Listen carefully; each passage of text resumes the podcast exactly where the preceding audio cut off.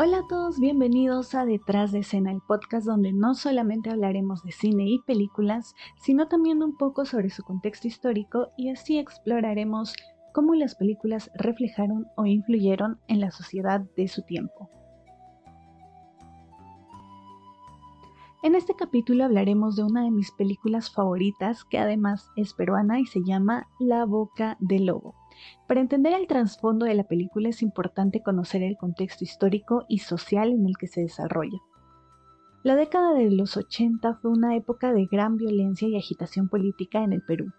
El grupo terrorista Sendero Luminoso había surgido en 1980 con el objetivo de derrocar al gobierno y establecer un Estado comunista.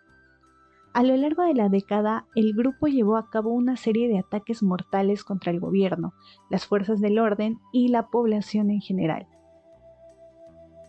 El gobierno respondió con una estrategia de guerra sucia que incluía el uso de fuerzas militares y paramilitares para combatir a Sendero Luminoso.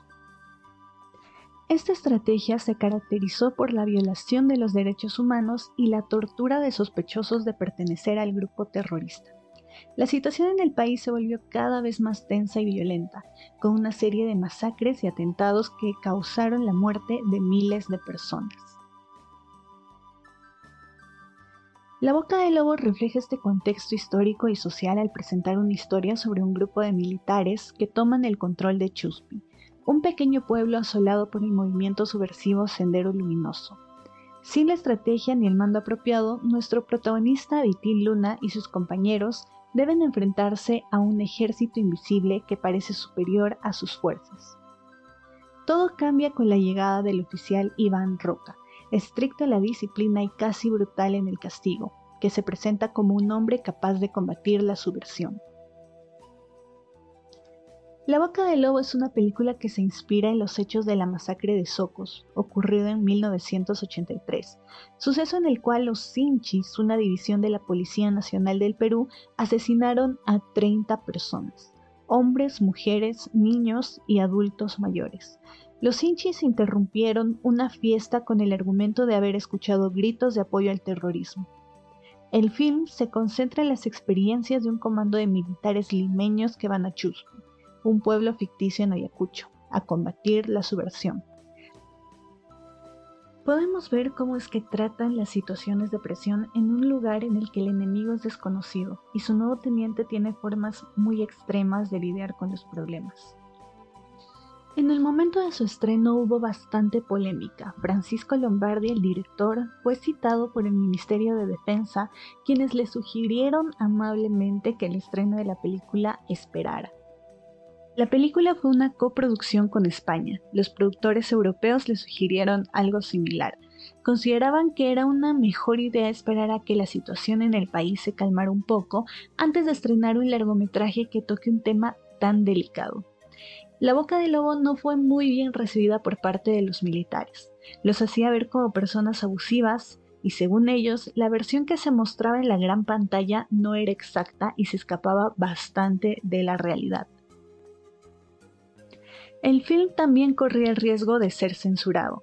Ante esta amenaza, diversos medios masivos como periódicos o revistas dedicaron sendas páginas a entrevistar al director y a los guionistas, a reseñar positivamente el film o publicar textos del director mismo sobre el tema.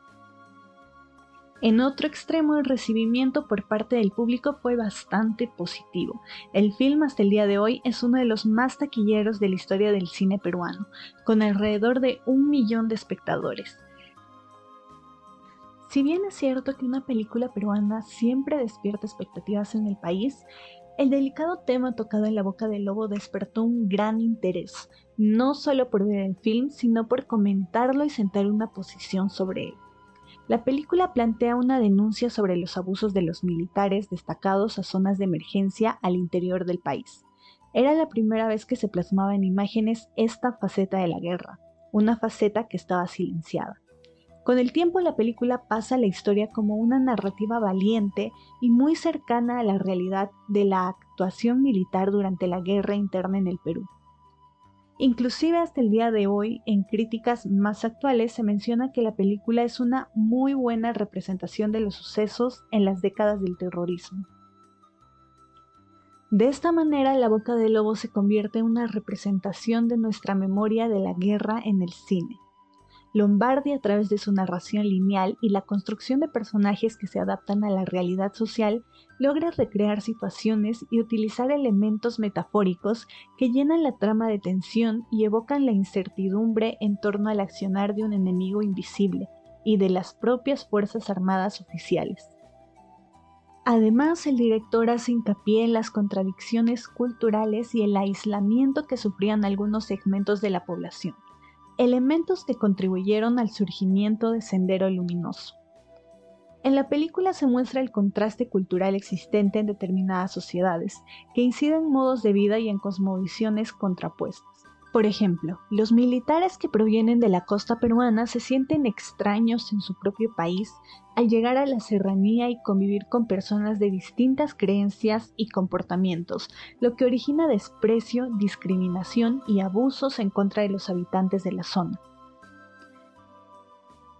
Esta película no solo enfoca el terrible accionar de Sendero Luminoso en contra de los campesinos que no querían sumarse a su causa, sino que cuestiona las actitudes de las fuerzas oficiales del orden que buscaban aplicar medidas radicales y crueles para atacar a sus enemigos, sin proteger a las víctimas inocentes. Se aprecia un señalamiento al abuso militar de aprovecharse de estar en una zona que parece no tener presencia del Estado y de implantar un régimen de ajusticiamiento parecido al grupo terrorista a quien debían combatir. La Boca del Lobo es una película que a través de su crítica social y su enfoque en la realidad peruana de la década de los 80 logra impactar al espectador y cuestionar las instituciones y conductas de la sociedad.